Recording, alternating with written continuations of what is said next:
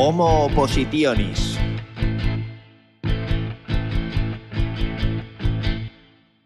Muy buenas equipo, bienvenidos de nuevo a Homo Oppositionis. Yo soy Carlos, el guía, el preparador, el turras que con este podcast quiere ayudarte a sacar esa plaza de profesor que todos queremos y que además tú te mereces. Hoy me voy a desviar un poco de lo que puede parecer el tema de este podcast, pero espero que veáis en qué nos puede ayudar para optimizar nuestro estudio de la oposición.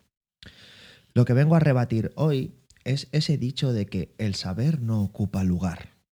Incorrecto, pues claro que ocupa. Lo que pasa es que en, aquellas épocas pretéritas se consideraba lo mental como algo abstracto y no éramos capaces de entender una comparación a día de hoy tan sencilla como la siguiente. Un cerebro es como un disco duro a la hora de memorizar datos y como tal, pues tiene una capacidad limitada. Enorme, sí, vamos, de hecho hay discos duros de, que son parece que es incapaz, somos incapaces de llenar. Es enorme, sí, pero es limitada. Esto es un cambio de perspectiva, esto es un cambio muy potente, ¿vale? Porque ya no vale anchas Castilla, no pasa nada, aprenderte esto, o mirar tal otra cosa, o mira qué curiosidad. No, no.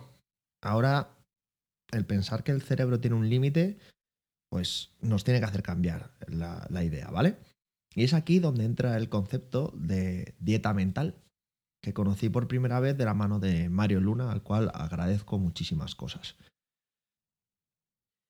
¿Y en qué consiste el concepto de dieta mental? A ver, ¿de qué va esto? Bueno, pues para ilustrarlo, me gusta mucho un cartel de estos que encontré por la red, que decía algo así como, le dices gordo a alguien y enseguida se pone a régimen, pero le dices ignorante y no se pone a leer. ¿Esto qué quiere decir? Pues igual que cuidamos los alimentos para que nuestro cuerpo pues, tenga una salud u otra, ¿no? Estemos más en forma, menos en forma, más gordo, menos gordos, etcétera, etcétera. Todos los contenidos que llegan a nuestro cerebro, principalmente por vía auditiva y visual, ¿vale? Básicamente lo que vemos y lo que oímos, configuran el estado de forma de nuestra mente. Eh, nuestra mente estará más en forma o menos en forma dependiendo de qué contenidos le suministremos.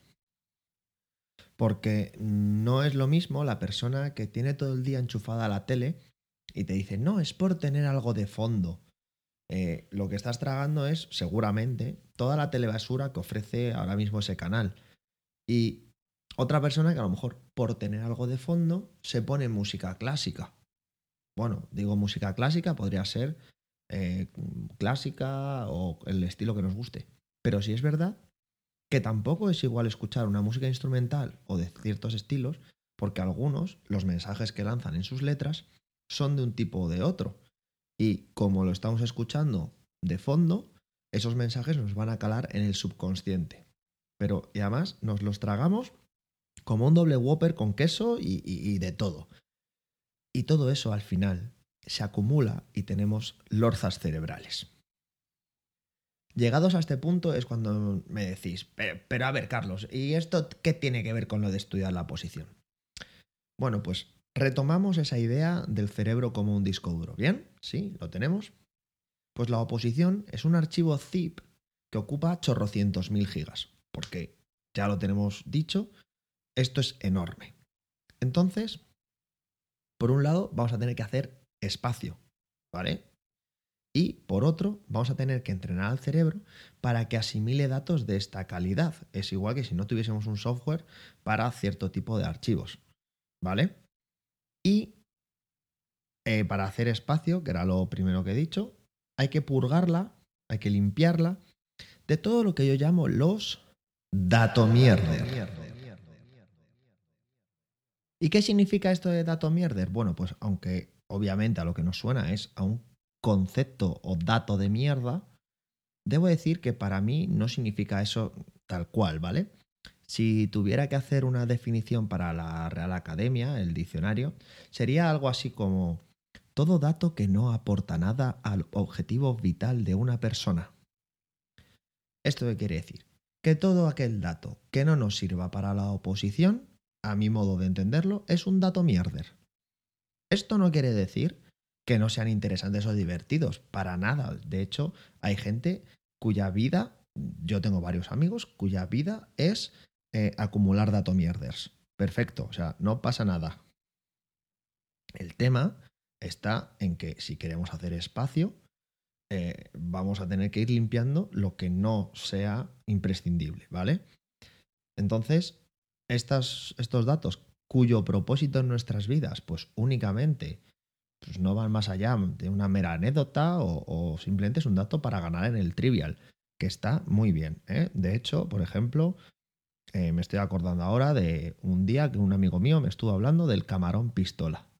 el camarón pistola es un tema muy interesante que si lo queréis buscar, pues para echar el rato está guay. Pues si sale en, en algún programa de esto de preguntas y cultura, pues está muy bien pero que para mi oposición no me sirve de absolutamente nada saber qué coño es el camarón pistola. Así que, con mucho cariño, ese dato lo tengo en el cajón de dato mierder.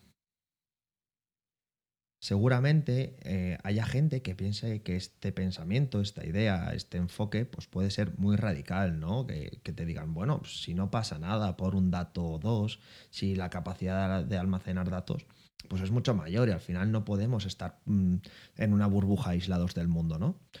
Vale, sí, está bien, eh, pero para que nos hagamos otra imagen, ¿vale? A ver si con esta también os convenzco. Vamos a pensar en estos datos, en, estos, en estas curiosidades, como pequeñas canicas que metemos en un cajón. Un cajón muy grande, sí. Y en un cajón enorme, una canica no ocupa nada. Dos tampoco. Pero si no dejamos de meter canicas todos los días, ya sean de aquí de allá, de un tipo de otro, de la radio, de la tele, del periódico, de la red social, de no sé qué de tal, pues el cajón va a terminar por llenarse. ¿Sí? ¿Lo vemos? Entonces, eh, ¿qué deberíamos hacer? ¿O cuáles son los deberes que os voy a poner para esta semana? Pues, lo primero de todo, intentar localizar esos datos mierder, ¿vale? O eh, etiquetar qué es para vosotros un dato mierder de todos los que recibimos en nuestro día a día, ¿vale? Sobre todo, como he dicho antes, a través de publicidad, de redes sociales, de medios de comunicación, etc.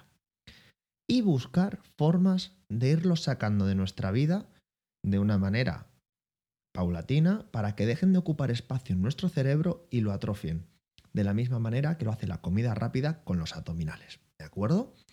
De esta manera vamos a ir teniendo más espacio mental para poder ir acumulando todos los datos de nuestra oposición, que dicho sea de paso, no son pocos. Y hasta aquí el episodio de hoy. Muchas gracias por acompañarme, muchas gracias por confiar en mí y ánimo con el estudio, porque sabes que hay una plaza esperando para ti. Hasta luego.